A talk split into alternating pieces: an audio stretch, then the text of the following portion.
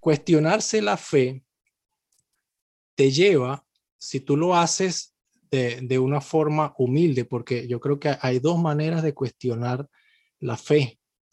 Eh, una es con soberbia, diciendo, ok, yo no creo esto y no lo voy a creer y por eso lo cuestiono. Y, y, obviamente cuando tú cuestionas así, nunca vas a encontrar verdad, porque ya tú estás predispuesto. Pero hay otra manera, que es la manera sana de cuestionarse, que es con humildad. Decir, Señor, yo no entiendo esto que estoy leyendo, yo te pido que me reveles qué es lo que quiere decir. Eh, y, y, y, creo que eso es clave, ¿no? Y, y, es algo bueno de ustedes que se hayan cuestionado eh, su fe, porque creo que es un paso indispensable. Ahora, eh, quedaría ya de cada uno, ¿no? De, de, saber de cómo lo hizo, si realmente se está cuestionando con humildad, queriendo descubrir la verdad, o simplemente lo está haciendo como que ya yo tengo mi verdad, entonces voy a cuestionar. Hemos vuelto. Sigue disfrutando de este podcast. Bienvenido. Estás sintonizando el podcast de El Panda Enojo.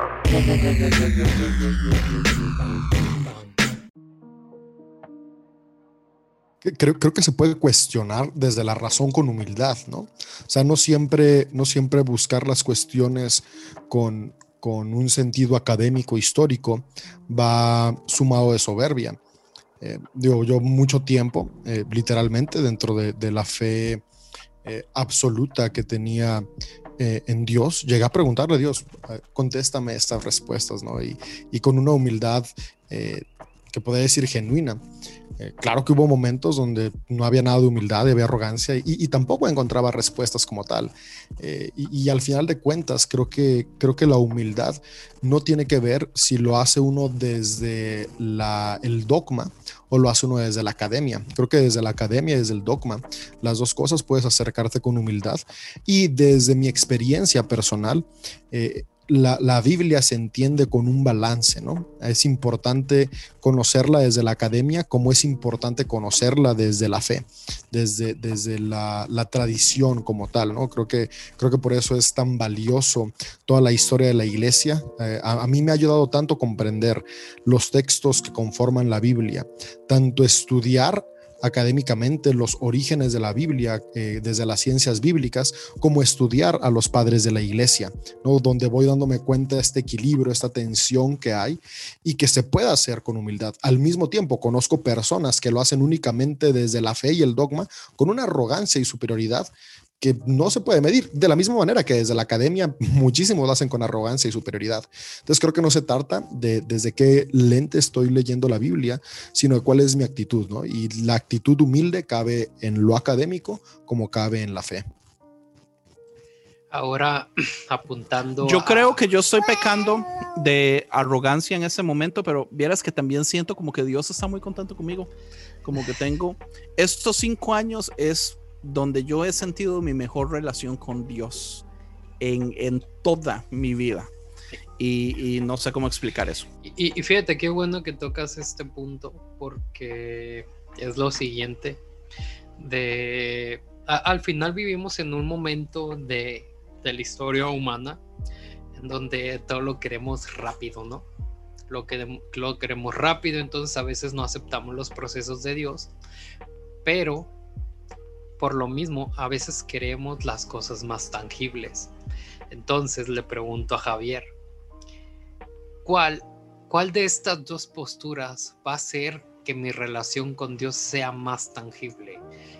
¿Cuál, de, de, de, esta manera, esta... Porque al final se trata de, de ver la Biblia como algo que me va a estar hablando de Dios directamente o enseñando de quién es Dios. Entonces, ¿cuál de estas dos visiones o posturas va a hacer que sea más tangible mi relación con Dios? O sea, hablando de...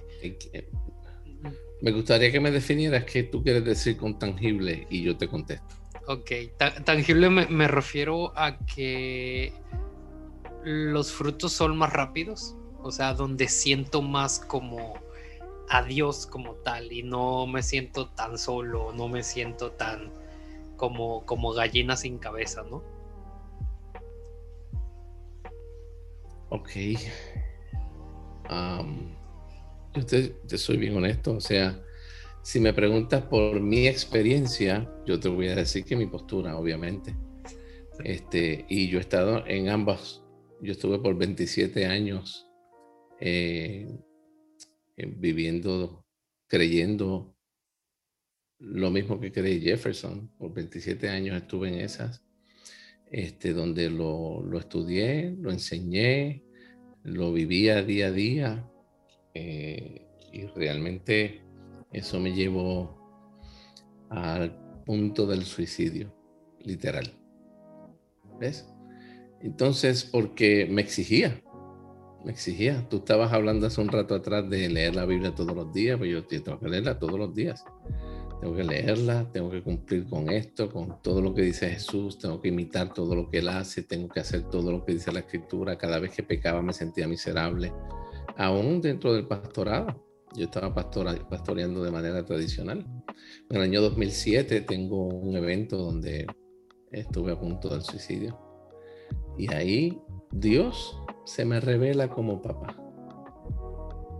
Y Dios me empezó a mover desde el 2007 hasta el día de hoy, a entender que vivir por el libro a alguna gente le funciona, a Javier no le funcionó, porque a mí me gusta conocer cara a cara a la gente. Si yo voy quiero conocer, yo por ejemplo, eh, yo soy, hubo un libro que yo leí que se llamaba Caminando bajo su, se llama Caminando bajo su gracia de Steve McVeigh cuando yo supe que el autor estaba vivo, ¿sabes qué hice? Tomé un avión, me fui a Atlanta a conocerlo cara a cara. Dice, el libro está bueno, me habla de él, excelente, pero no es lo mismo que yo conocerlo. Y fui a conocerlo. Y la experiencia con él ha sido totalmente distinta a cualquier libro que haya leído de él. Y lo mismo me ha pasado con Dios. Y la experiencia que yo he tenido no es una experiencia atípica o inusual dentro del cristianismo. Con el pasar de los años me he dado cuenta que más y más personas viven en tristeza, en depresión, en frustración, en agonía, porque quieren hacer lo que dice la Biblia, quieren cumplir con todos los mandamientos, quieren hacer todo lo que la iglesia les pide que hagan y realmente yo conozco gente igualmente, gente que está alegre y contenta y gozosa y le gusta eso.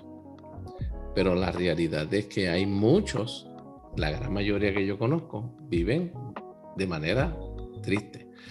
Cuando han compartido conmigo, yo les digo, ¿sabes qué? Así es como yo he encontrado paz en mi vida, relacionándome directamente porque el Espíritu de Dios está en mí.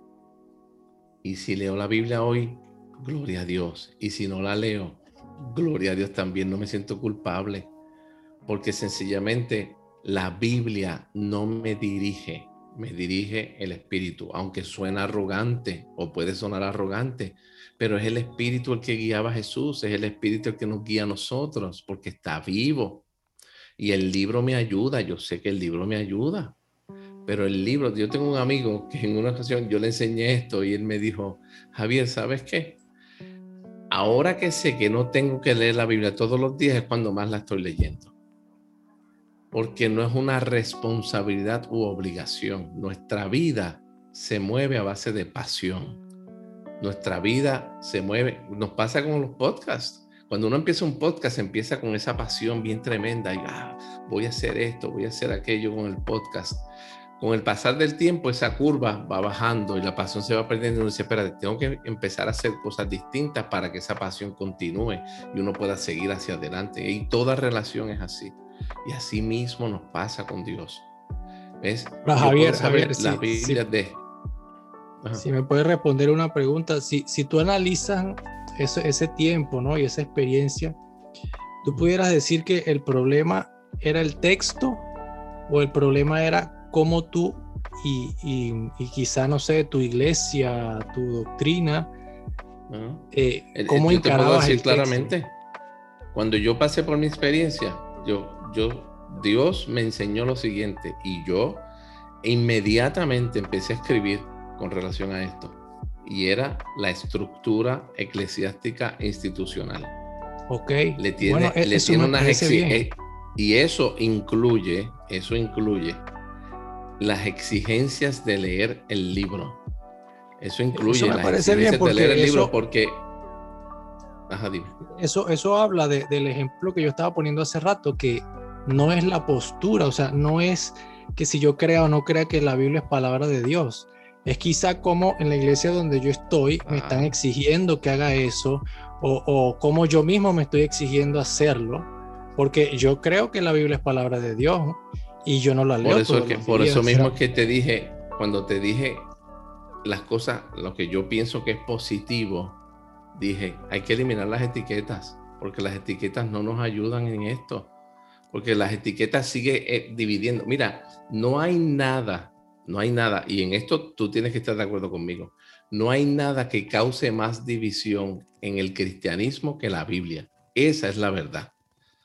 Porque hay La una forma sola cómo la Biblia y hay interpretamos. más, pues, pero es el libro. Es que, Es es, que libro. fíjense, No, el libro es que los problema, interrumpa sí, todos. nosotros Di- somos el problema. disculpen que los interrumpa a todos. Y es que es un problema. Bien- viene desde ahí, desde, desde saber cuál es el origen del libro. O sea, si simplemente estudiamos y analizamos el origen del libro, nos damos cuenta que el libro en sí mismo es un proceso de exégesis. O sea, ca- cada texto que tenemos es una interpretación de, Dios y de los escritos y de la tradición oral del momento. Y, por ejemplo, eh, en cuestión de lo que dice Jefferson de la tradición, cuando yo regresé a buscar eh, espiritualidad, porque yo decidí dejar la espiritualidad por completo y regresé en esta búsqueda de espiritualidad, yo solamente tenía dos certezas.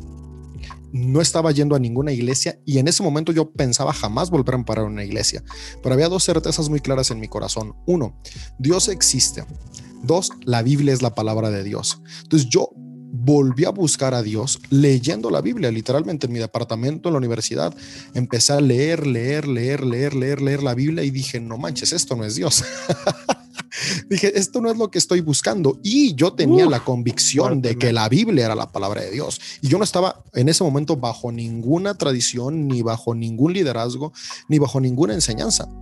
Y cuando yo iba leyendo el texto y viendo, era como de, "Mm, esto no es lo que yo busco, esto no es lo que, lo que mi alma necesita, este no es, no es ese, ese oasis que espero.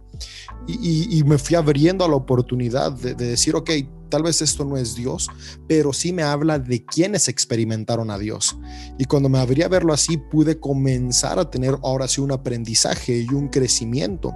Entonces yo desde estar fuera de una tradición, simplemente leyendo el texto con un corazón convencido de que era la palabra de Dios porque anhelaba una conexión con Él, no la encontré en el texto.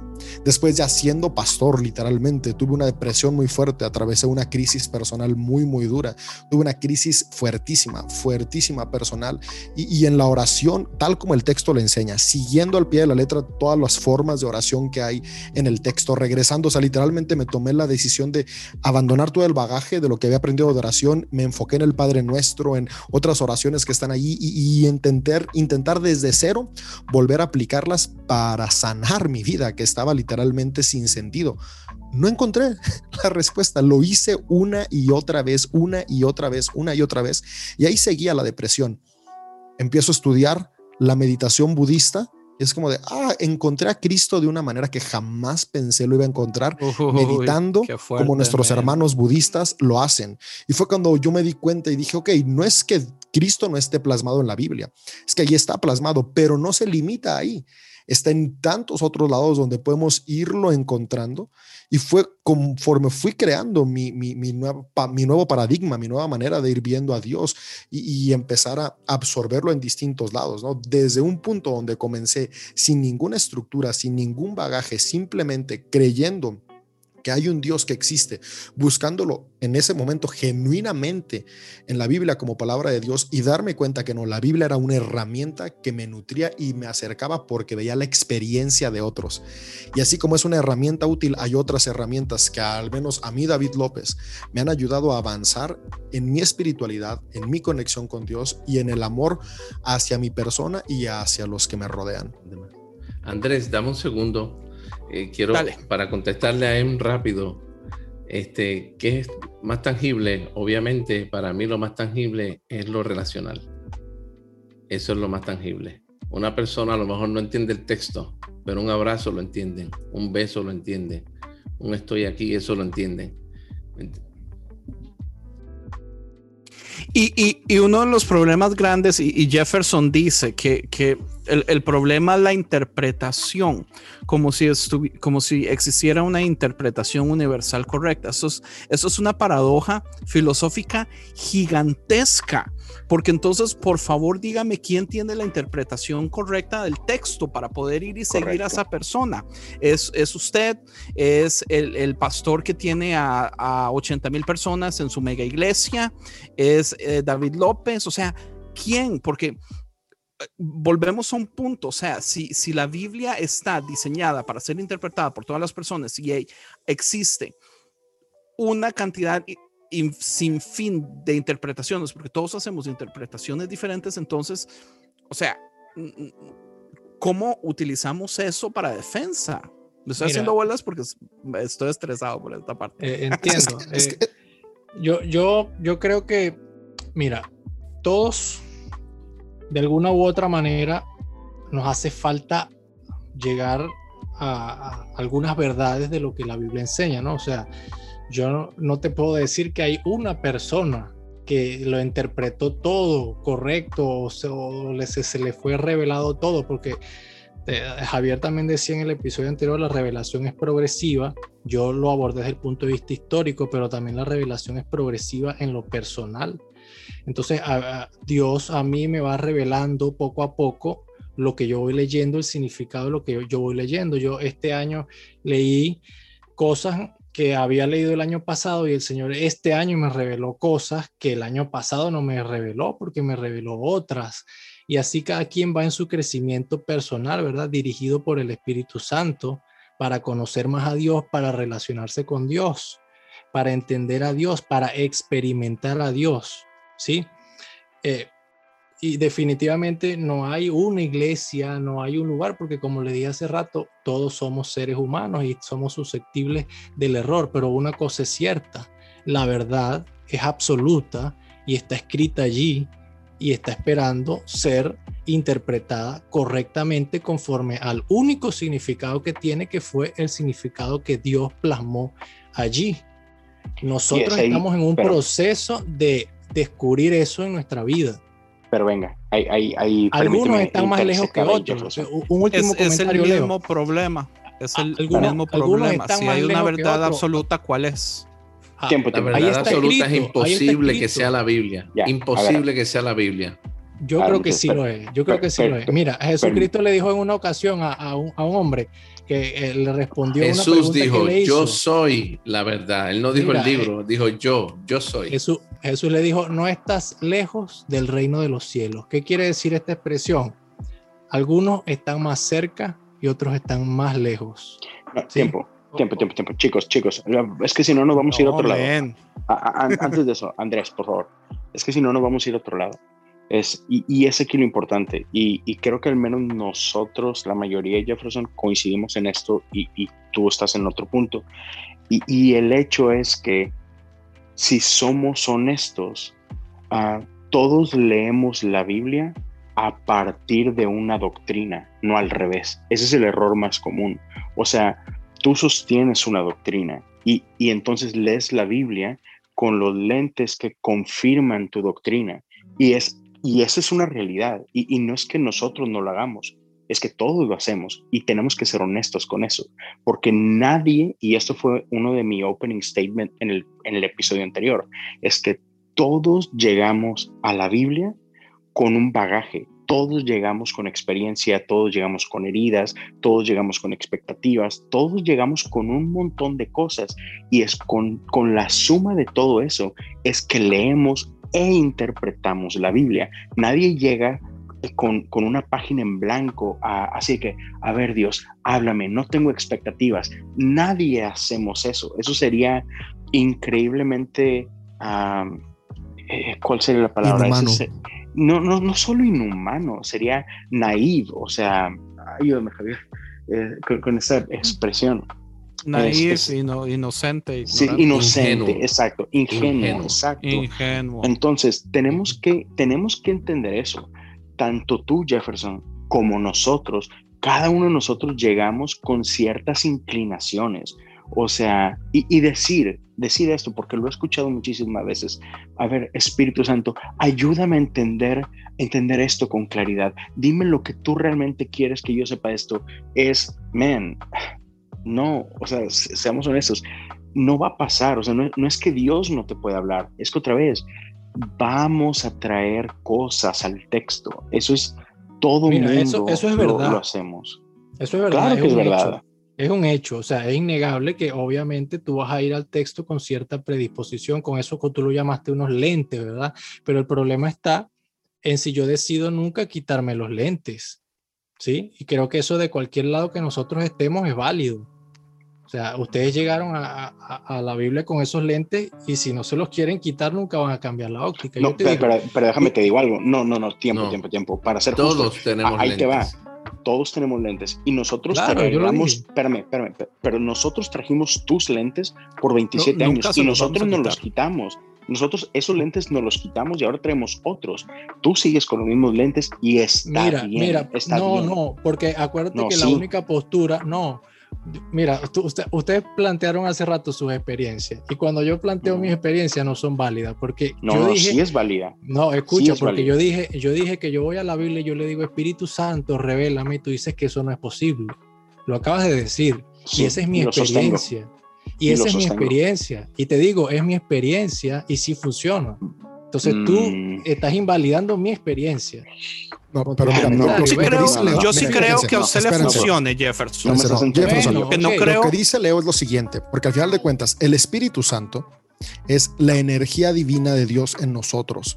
Y al final de cuentas, aunque es algo que cuesta mucho trabajo entenderlo desde nuestro plano dogmático, la energía se fusiona. Entonces, el Espíritu Santo está fusionado con nuestro espíritu humano. No podemos, no podemos desfusionarlo. Es imposible separarlo. Entonces, cuando creemos que el Espíritu Santo nos está revelando, es cierto, sí nos revela, pero nos revela junto con nuestro espíritu humano. Y la interpretación a la que llegamos es una mezcla del Espíritu de Dios con mi espíritu natural.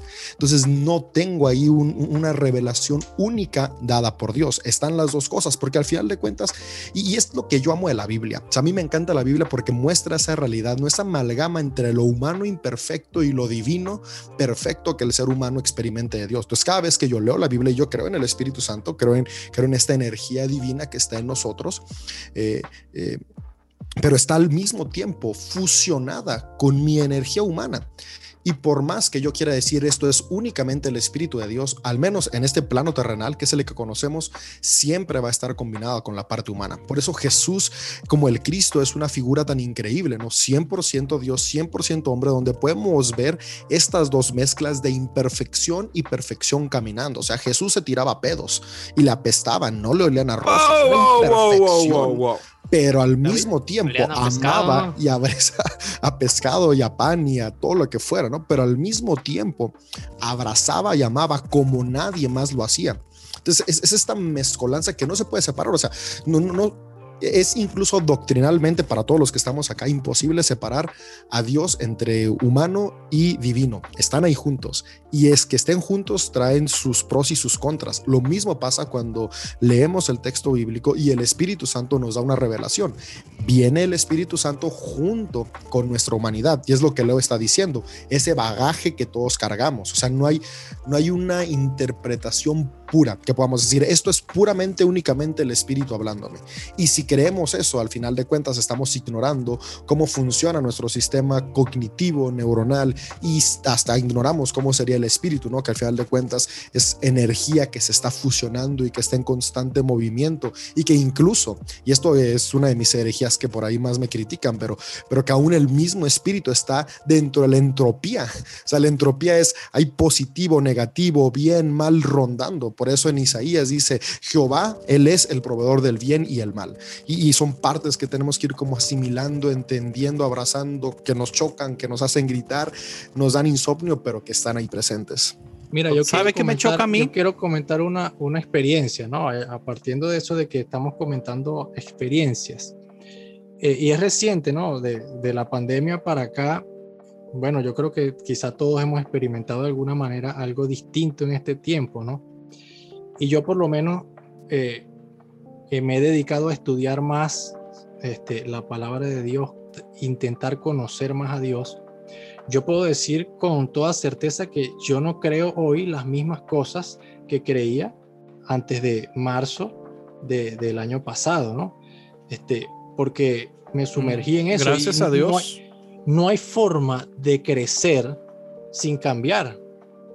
Cuando tu hijo crece, cambia, muta, es diferente, le cambia la cara, todo. Entonces, obviamente, cuando estamos creciendo en la gracia de, nuestro Señor Jesucristo, tenemos que cambiar obligatoriamente, que quitarnos nuestro viejo hombre por el nuevo hombre, ¿no?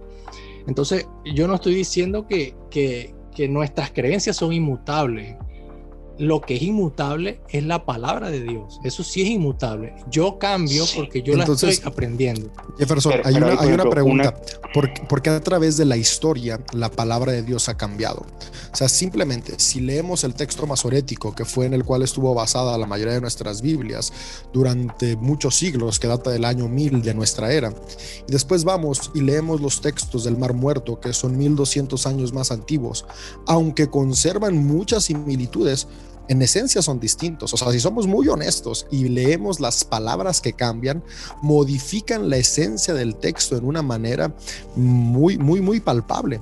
Entonces, si la palabra de Dios no cambiara, ¿por qué ha cambiado? ¿Y por qué incluso dentro de los rollos del mar muerto, entre rollos y rollos hay diferencias? Eso digo, o sea, no puedo decir que no cambia, porque cambia, porque al final de cuentas es un producto humano. Lo que no cambia es la esencia que llevó a las personas a escribir, que es la divinidad. Entonces, desde ahí yo no puedo decir, o sea, en base a qué digo, la palabra de Dios no cambia. Y incluso, fíjate, eh, eh, el mismo canon que hoy tenemos no es el mismo de siempre, fue cambiando con el pasar de los años. Los mismos judíos, cada escuela rabínica tenía su propio canon. Después los cristianismos que fueron surgiendo, teníamos nuestros propios cánones en las distintas expresiones. ¿Cuál, cuál, cuál palabra voy a decir que es la que no cambia? ¿La que hoy mi tradición avala? Y en base a qué voy a decir que es la única que está perfecta o que no cambia. O sea, si somos honestos y vemos el texto desde la manera en la cual fue creada, ha ido cambiando. Ahora, lo increíble de esto es que su esencia y su corazón no cambia. Pero es muy distinto decir que la esencia que llevó a hombres y mujeres a escribir los textos bíblicos no ha cambiado a decir que los textos bíblicos en sí no han cambiado. Porque incluso, seamos honestos, las, simplemente vayámonos a tradiciones en el español, de la Reina Valera del 1909 a la Reina Valera 1960, hay diferencia. O sea, leemos, leemos una y después leemos la otra cambia un montón el sentido de las palabras. Eh, y entonces, ¿a qué es lo que no cambia? creo, creo que el decir la palabra de Dios no cambia es como un, sustento que no, no atenta incluso a la, misma, misma eh, razón. Y, dos cosas. creo, que es importante mencionar algo. Perdón, perdón. Pero creo que es importante hacer dos aclaraciones. Por, y una bajo lo que venías diciendo, David, y es aún hoy en día, tú hablabas de que el canon ha ido cambiando. No solamente ha ido cambiando, Hoy en la actualidad es diferente porque nuestro canon no es el mismo canon que tiene la Iglesia Católica, no es el mismo canon de la Iglesia Ortodoxa, no es el mismo canon de la Iglesia Etíope. O sea, desde ahí, ¿no? Y eso es actual al día de hoy. Pero encima, algo que tenemos que tener bien claro es que cuando, cuando la palabra de Dios menciona que, que la palabra no cambia, es que el que no cambia es Jesús, no, no es el texto. El que no cambia es Jesús. Jesús es el mismo ayer, hoy y siempre. Él es la palabra de Dios. Él déjame te digo una herejía. El que no cambia es Cristo.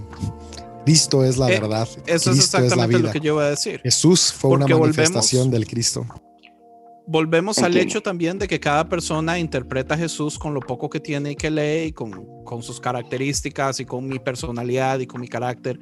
Y yo lleno los huecos que los cuatro evangelios no me dan. Entonces todos los Jesuses que vemos también son diferentes.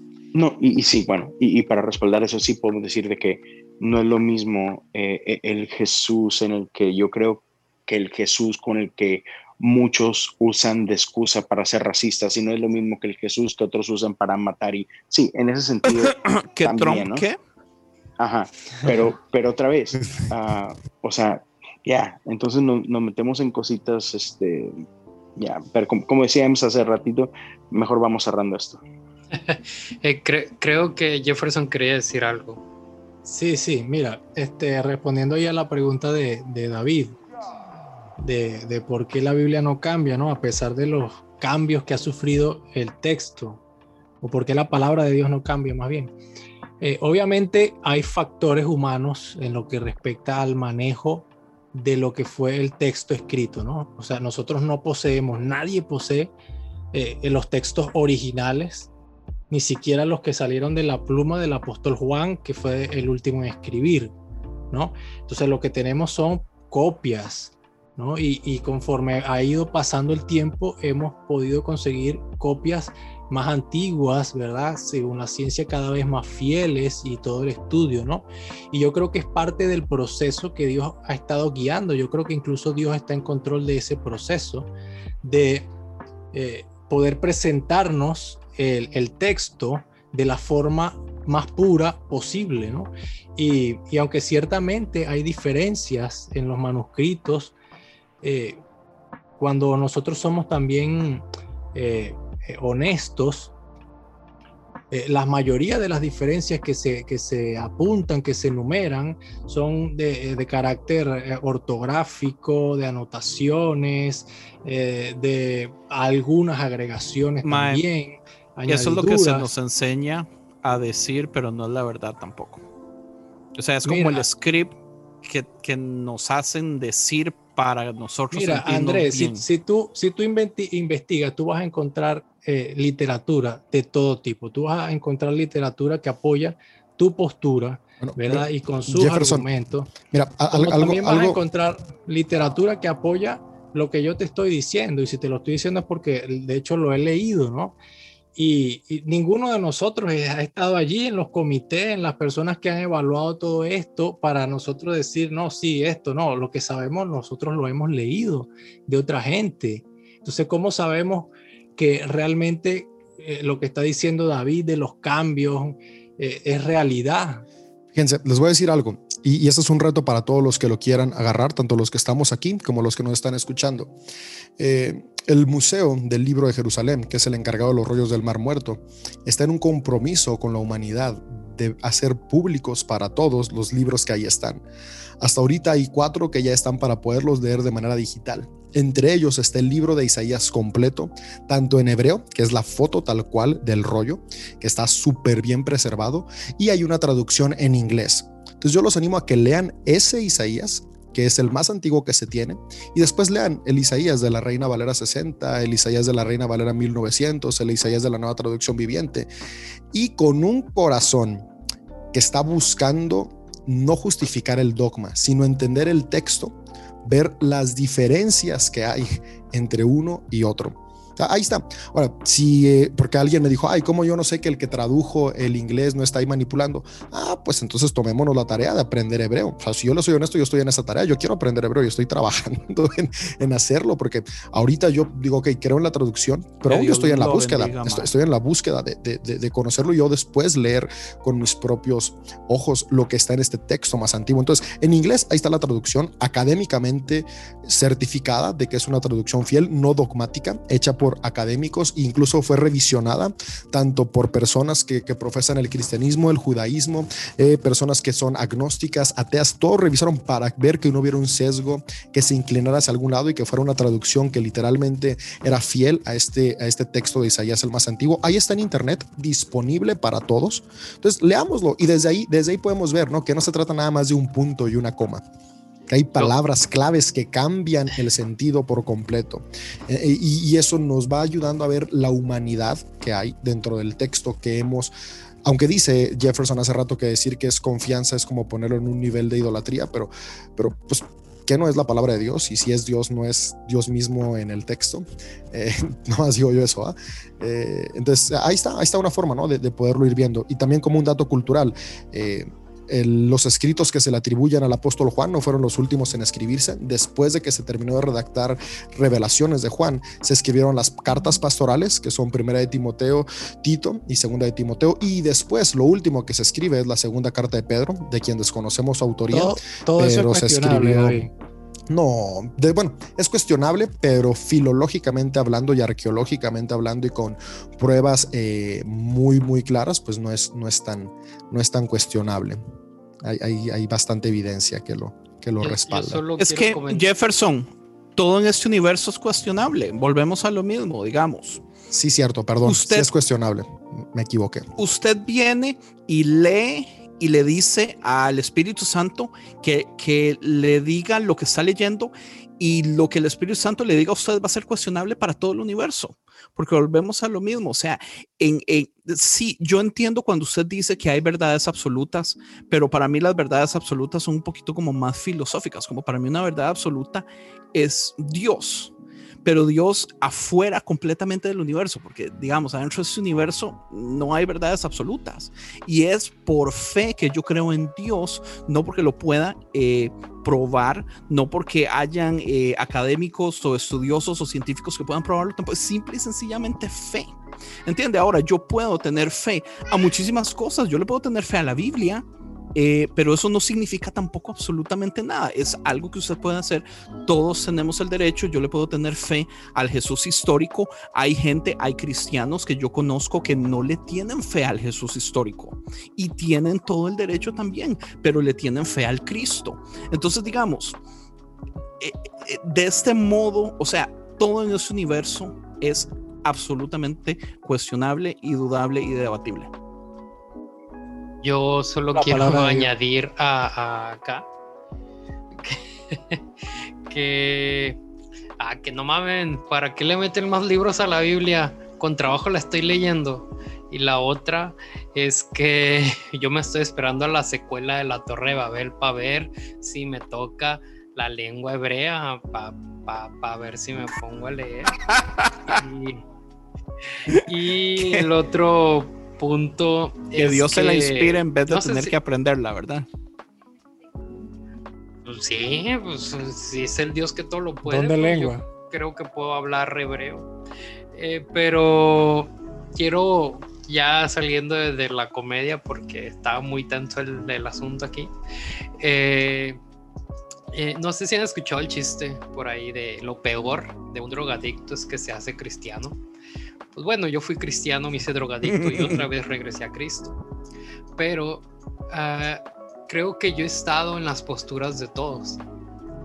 Tanto viví del lado de, de como lo que vivió Javier. Yo, yo intenté quitar mi vida varias veces porque sentía que no cumplía una medida, sentía que no era lo suficiente para Dios pero realmente esa medida no me lo ponían pastores ni nada, porque hasta esta edad estoy prestando atención de lo que dice la gente.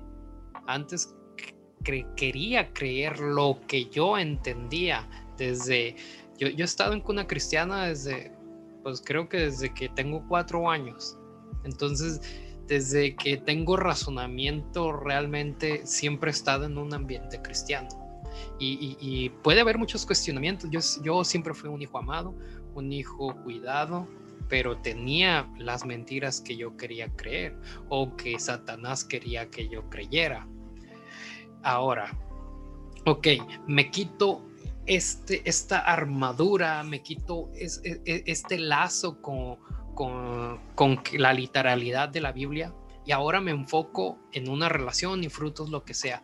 Pero ese mismo camino de, la gracia o como quieran llamarlo, me llevó a justificarme para pecar, para decir, es que a Dios no le afecta, es que pues solamente es parte de mi caminar, es que realmente no tengo que cumplir lo que dice la Biblia porque pues Dios me ama, pero al final sí estaba lastimando mi espiritualidad porque yo estaba justificando mi pecar y estoy hablando de mi experiencia como tal, como todos lo han hablado.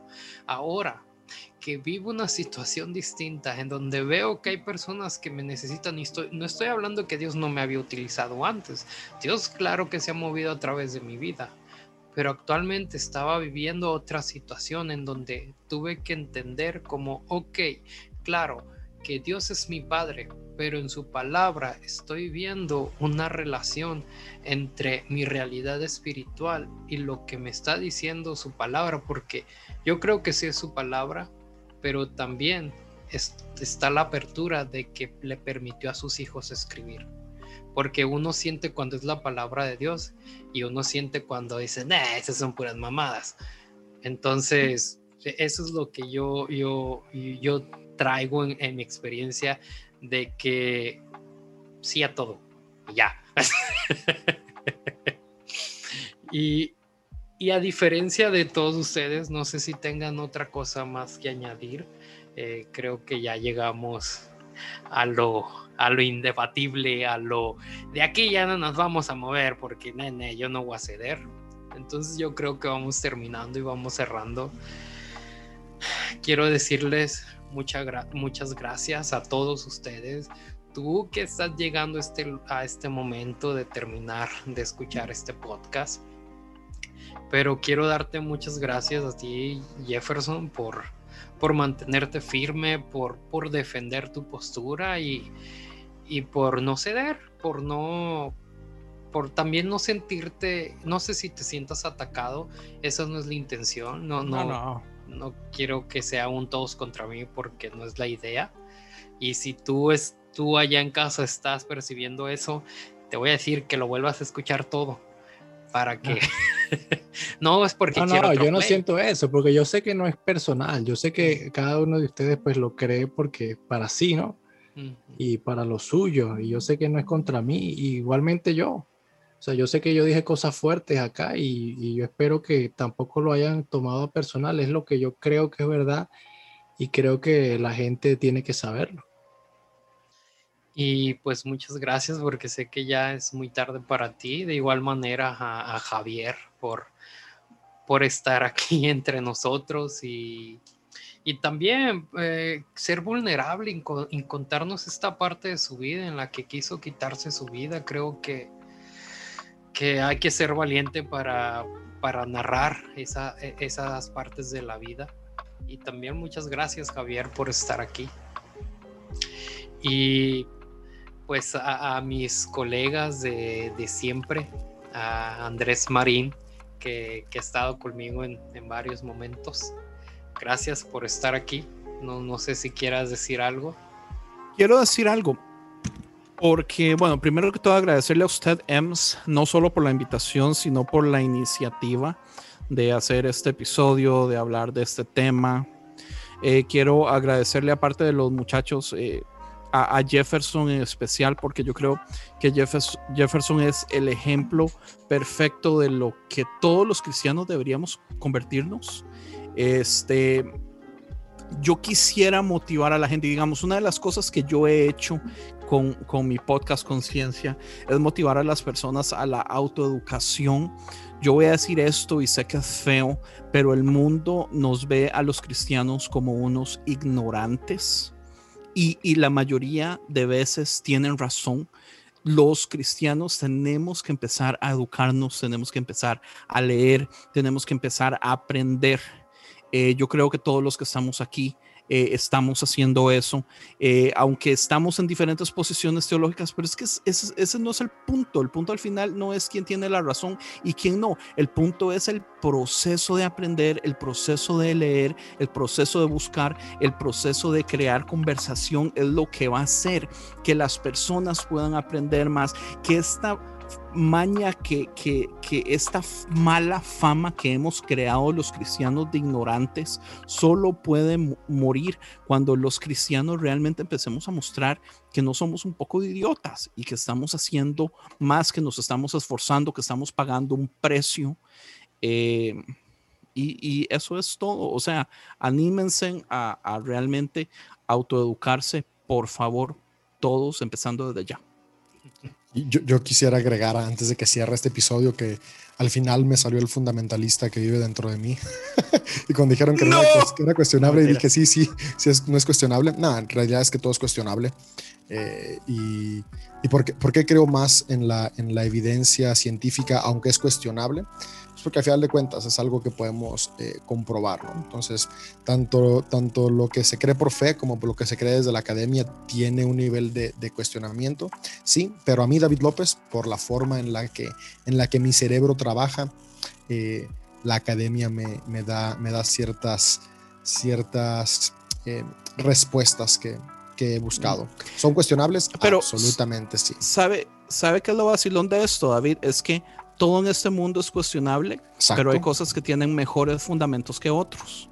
Entonces eh, tenemos que aprender a valorar eh, las cosas por el tamaño de sus fundamentos. Como el hecho de que el veganismo es del diablo. Amén. El veganismo es completamente del diablo. Es más, les tengo el versículo, espérense, se los busco. ya, le dije a mi mamá que es satánica, ¿no? Ella, es vegana junto con mi hermana y ya les dije, había que haber algo, ovejas negras en la familia. Y no es David y sobriedad. Ah. para, que no, para que no me digan que nunca leo la Biblia, dice.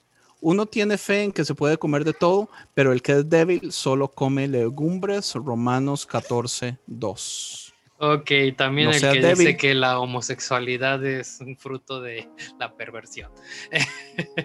Eh, entonces, también, pues gracias David por, por, por, estar aquí, por prestar tu conocimiento y toda esa papiroflexia de, del mar muerto y, y, la elevación del chakra y todo eso.